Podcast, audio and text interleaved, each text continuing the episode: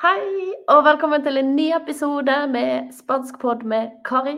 I dag blir det en litt annerledes episode der vi skal intervjue Maria. Hola! Og Maria, har du lyst til å fortelle litt om deg sjøl først, kanskje? Ja, jeg kan si at jeg er fra Molde, for dem som kanskje allerede hørte det. Eh, Jeg jobber på Fyllingsdalen videregående som Mhm. spansk- og gymlærer. Ja, sammen med meg. Yes. Og eh, ja, trives kjempegodt der. Ja, så bra. Da er første spørsmål til deg hva som gjorde at du ville lære deg spansk? Nei, altså først så ville jeg egentlig reise på språkreise Mm. til et engelsktalende land. Ja. Eh, Men så fant jeg ut at det var litt tidlig å reise etter VG1, og ville derfor reise etter VG2. Mm. Og i mellomtida der så tok jeg spansk på videregående. ja. Og det var ikke det at det var så utrolig gøy, egentlig, for det var litt kjedelig òg. Det var litt kjedelig å pugge glosene og pugge verbøyinga. Og ja, det var, ikke et veld, det, var en veldig grei lærer og Mm. et eh, gøy fag sånn sett. Men eh, det var ikke sånn at jeg følte jeg lærte så ekstremt masse på ett år. For det gjør man ikke. Nei. Eh, Men det man derimot lærer av, det er å reise til utlandet. Ja. Så etter dette året med spansk, så fant jeg ut at jeg ville heller reise til et litt mer eksotisk sted. Mm. Eh, og fant ut at jeg ville dra til Karibia. Ja. Og dette må vi huske på, dette var før Googles tid. ja. Så mine foreldre de ante ikke hvor de sendte meg. Nei. For jeg endte opp i et bitte lite land, Mm. nesten som en eh, liten eh, amerikansk koloni. Det er ikke Mm. det, da, men det er et protektorat, heter det. Eh, som heter Puerto Rico, Mm. og ligger da midt i Karibia. Og det så så idyllisk ut når vi slo opp i atlaset, jeg og faren min, og fant ut at denne øya her, her skal jeg leve livet og bare være på stranda hver dag og kose meg.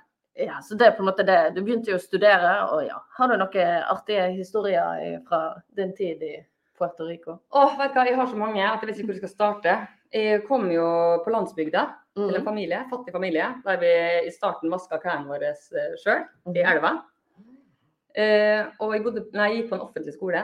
Ja. Det var bare mørke elever. Jeg var den eneste blonde på hele skolen. En skole med 1200 elever. Og der gikk det rundt politi, og jeg syntes det var helt sprøtt Mm. at det var politi på skolen. Ja. Men uh, de trengtes, for det var stadig slåsskamper. Og det var veldig, nesten litt sånn gøy. Det var litt show for elevene når det var slåsskamper. Da storma alle elevene ut fra klasserommene, for Mm. klasserommene var delvis åpne, og sprang ut for å følge med på de her slåsskampene og gjerne heie litt opp. Og, sånn. ja. eh, og det var både gutter og jenter. Mm, Så, som slåss. ja, Ja. ikke gutter mot jenter, da, men eh, det var jentegjenger og guttegjenger. Så dette her var jo helt sprøtt for meg. Ja. Eh, og så måtte vi jo gå i skoleuniform. Ja. Og jeg kunne jo som sagt knapt nok eh, si navnet mitt på spansk. Mm. Eh, men jeg hadde fått på meg skoleuniform, og så var jeg jo så høy. Mm. Så jeg var sånn kjempestor i forhold til alle andre. Og de er jo veldig direkte. Så de kom og sa Å, Maria! Que grande eres! Det var liksom ikke at du var høy, men du var svær. Ja. Og det følte meg jo sånn også. Eh, så jeg hadde jo fått på meg den her eh, uniformen, da. Og en dag så kommer rektor inn i klassen.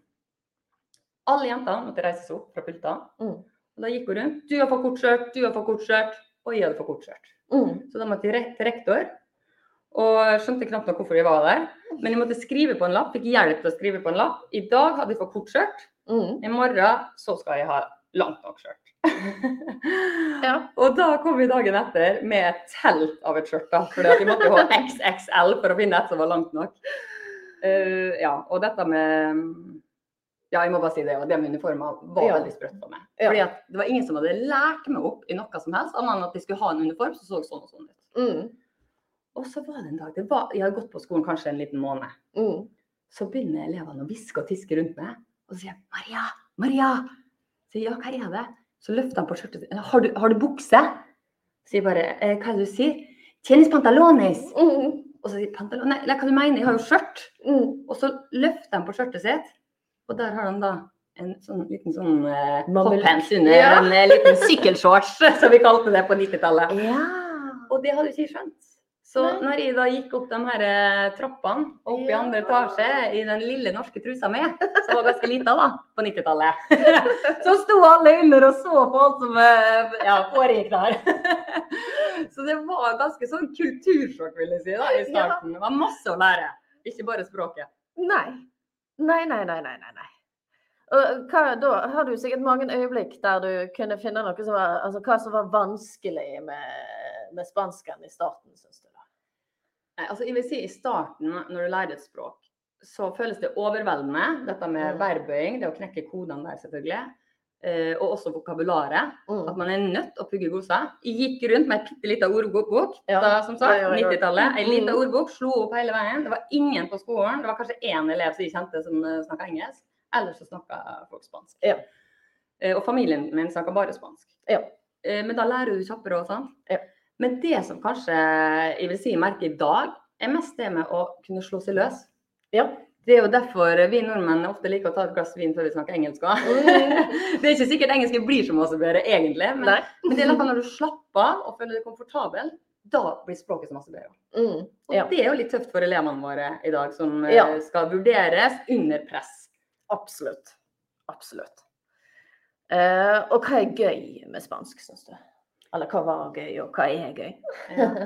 Eh, språket er jo Det viktigste med språket er jo selvfølgelig kommunikasjonen, med at du blir kjent med andre kulturer. Ja. Mennesker fra andre kulturer. Eh, kultur handler om mennesker.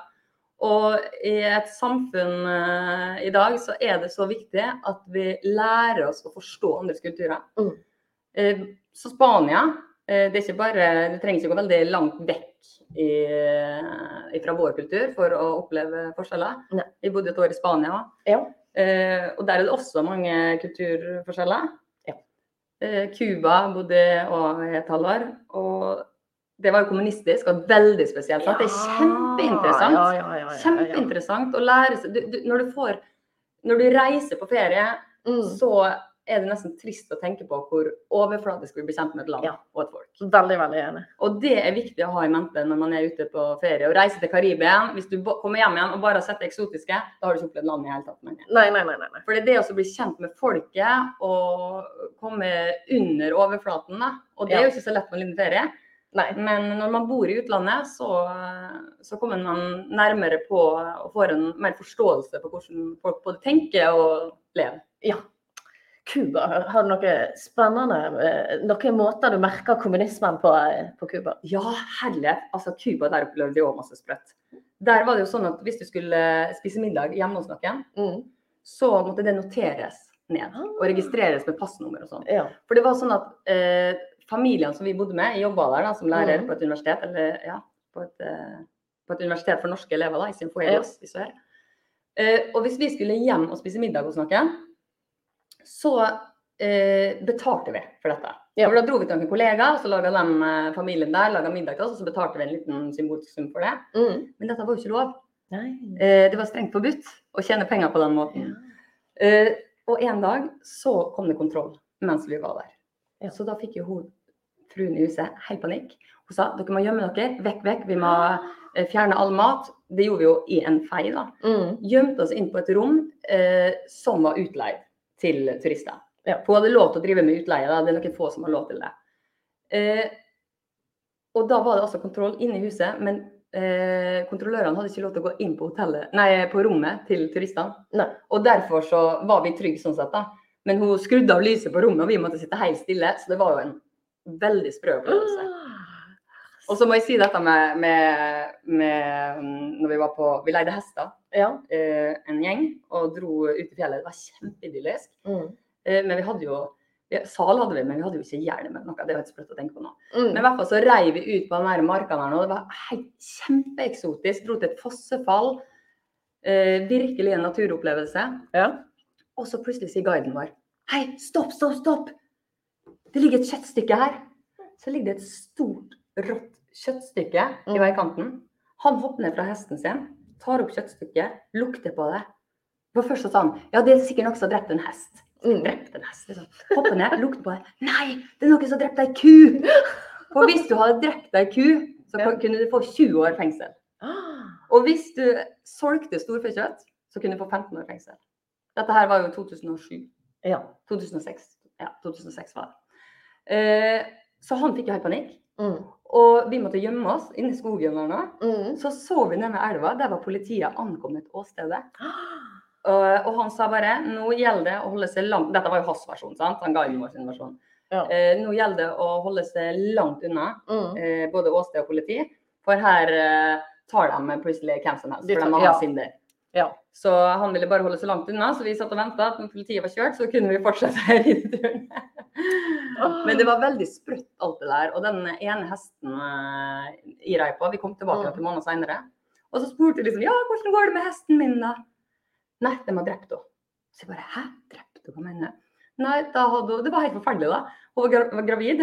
Det heter, heter gravid med hester. Ja, det heter drektig. Ja, der ser Ja. du. Eh, og så eh, hadde hun stått på et beite da, for seg sjøl for å være trygg. Mm.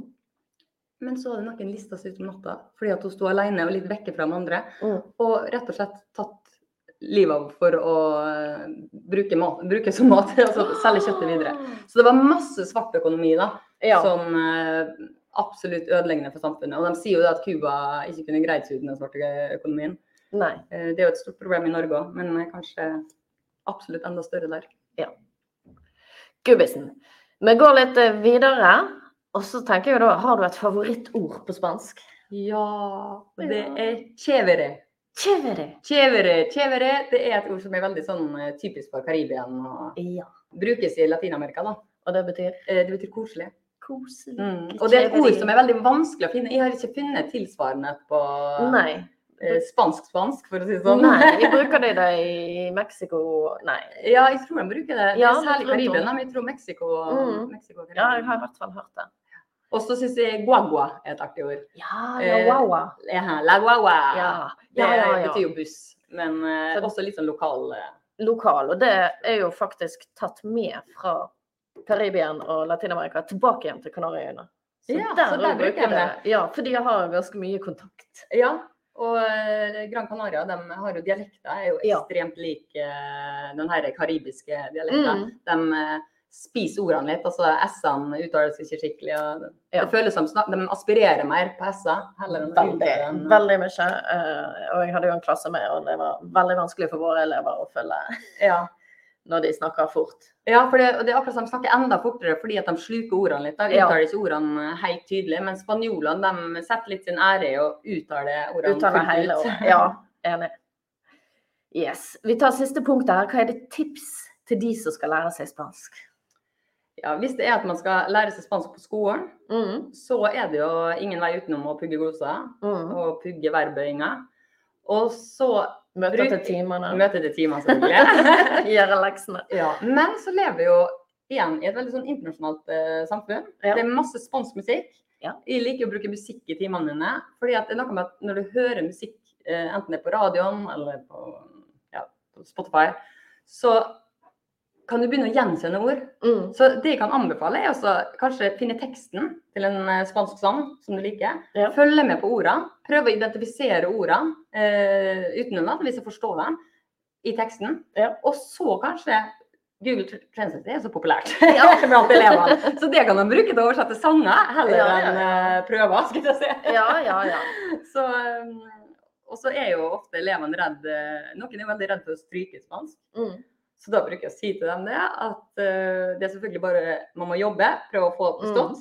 Men hvis det skulle være slik at du kommer opp eh, i eksamen f.eks. og stryker på en eksamen, Mm. så kan det være det kommer noe godt ut av det. For da kan de ta et lite halvår i et spansktalende land. Ja, ja. For det er så gøy! Og da får dere en opplevelse for livet, altså. Ja. Så hvis man kan få et lite push til å gjøre noe sånt, komme seg ut av Norge, ut og oppleve en eh, ny kultur, så eh, er nesten verdt å stryke spansk for. ja, men supert. Da tenker jeg at vi runder av. Sier takk for i dag. Takk for at du kom, Maria. Bare hyggelig.